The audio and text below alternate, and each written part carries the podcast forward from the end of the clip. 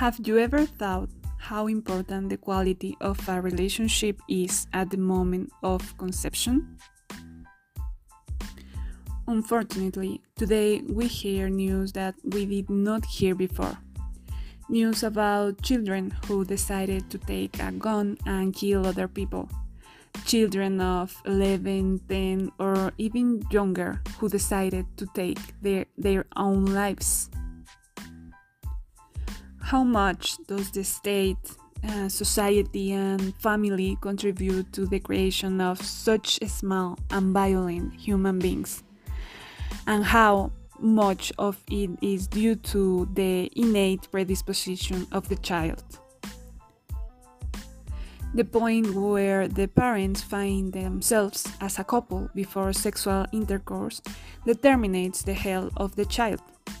And Professor Vithoulkas explained exactly this in the following article called How Can Healthier Children Be Born? in which he explains, based on his observation in hundreds of couples over the years, how it has influenced the point of harmony and connection in which couple in, in which couples were before the conception of their children.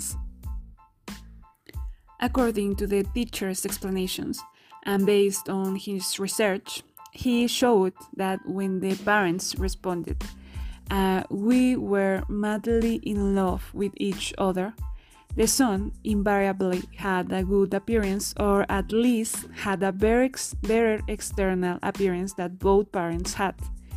In addition to this, the son inherited the best proven qualities of both parents in mental and emotional terms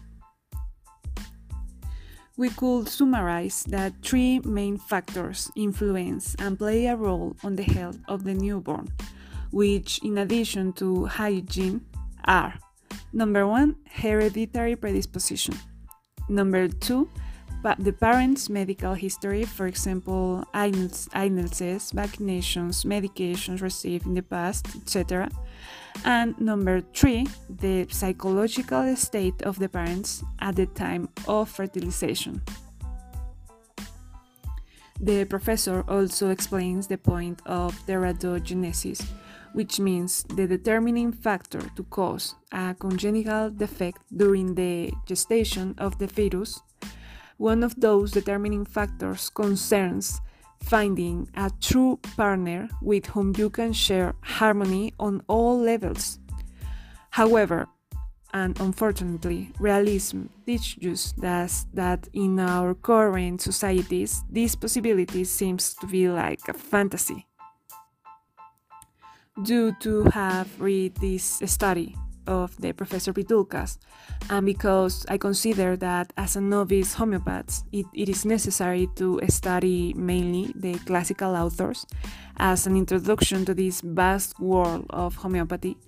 I share some important points that Dr. Konstantin Hering wrote as guiding symptoms in the treatment of newborns in his book called The Homeopathic Domestic Physician and say so. Uh, Thrush and Aftas. Uh, Dr. Konstantin Hering uh, says that mercur- mercurius solubilis in cases where there is a lot of salivation and the yeast infection shows a tendency to the ulceration. Also, sulfur is an important remedy in a set of cases, and arsenicum will be indicated in several cases, very severe cases, the baby assumes a livid or bluish appearance, assisted with great weakness and also diarrhea. Bryonia and Nux vomica can also be helpful in some cases. And of course, borax is one of the main remedies in normal cases used since the old school. Throat pain. Sometimes a sore throat in newborn babies prevents them from sucking properly from the breast. And Dr. Konstantin Hering uh, says that if the baby is very restless, cries before passing water, and has red cheeks, give aconitum. If the whole face is red, if they sweat a lot, if the throat looks bright red, if the eyes are congested, yes, is belladonna. Belladonna. Rhus if the throat is dark red, if they do not perspire, but it becomes very hot towards night and remains dry. Mercurius when there is a tendency to salivation. Dr. Konstantin Hering gives you uh, some advices when there is urinary retention. He says that this discomfort often often occurs in young infants and requires immediate care treatment. He says that aconitum and pulsatilla are the most important remedies in this type of cases. Also, in cases of constipation, uh, Hering tells you that generally there should be a bowel movement at least once a day in very young children, and if it takes longer than this, he says that bryonia, nux vomica, opium, and also antimonium crudum have brought relief in this type of infants. Advices for diarrhea Healthy nursing babies usually have 3 to 6 bowel movements in 25, 24 hours, and only when, when feces become more frequent than this, it is not necessary to interfere with remedies. And Dr. Hering tells us that ipecacuanha, when diarrhea has been caused by overloading the stomach, and especially if it is accompanied by nausea and vomiting. Paleness of the face, frequent crying, stools of uh, bilious, slimy or greenish yellow color sometimes, and also with a putrid odor. Rheum, when diarrhea has arisen from heartburn and it is accompanied by flatulent distension of the abdomen, also colic, crying and straining both before and after bowel movements, which are foamy, slimy, and watery, and also like smell sour. A sour smell is also emitted from the child's body even when there is like this strict clean uh, from the mom from the mother.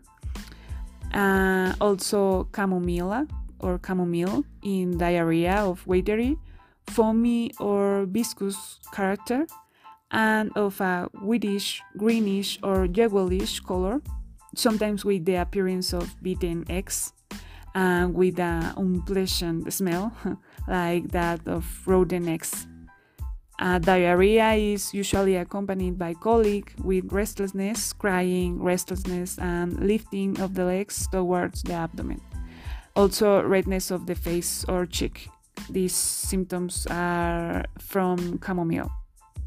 Also, cinchona, in watery and painless diarrhea with a lot of wind in, in the intestines and also with undigested appearance of milk in the stool. The symptoms are from China. Uh, belladonna is often indicated at the beginning of these stages um, uh, when the child is willing to sleep a lot but is restless and wakes up suddenly, greenish stools, not abundant and frequent and aconite in diarrhea accompanied by high fever, opium or aconite when, when produced by fright. Um, finally, some, uh, some advices in cases of restlessness and insomnia. Dr. Hering says that Coffea is one of the most important remedies in this type of cases opium when there is redness of the face, chamomile if the restlessness is accompanied by flatulence and weaning with startless and jerking of the legs, or also fever with redness of the of one cheek. Also belladonna when the child appears to be like drowsy but cannot sleep or falls asleep for a few moments and then suddenly gets up and cries. Also, pulsatilla or ipecacuanha when the restlessness arises due to overload the stomach. And finally, nux vomica uh, if it is caused because the mother drank spirits liquor or alcohol or coffee also, and if is accompanied by constipation. To summarize, treatment through homeopathy from the first years of life or even from pregnancy is vital to help the defense mechanism to learn and in this way promote the emergence of new, healthier generations. Remember that if you like this podcast and want to know more about prescription guiding symptoms from different authors, case studies, materia medica, and would like to study with Professor George Vithoulkas, don't forget that you can do the e learning program in classical homeopathy by Professor George Vithoulkas and study from home. If you would like to know more information, you can go to the link in bio. Also, next Saturday, June 26th and 27th, we will have a live 10 hours exclu- exclusive webinar with Professor George Vithoulkas and lecturers as Atul Jaggi, Latika Jaggi, Sima Mahesh, and Mahesh Mallappa. Do not miss this great uh, learning opportunity with teachers of invaluable, invaluable international value. Well, that's it for today. That was talking about homeopathy. Thank you very much for listening. My name is Maria Fernanda, and see you next time.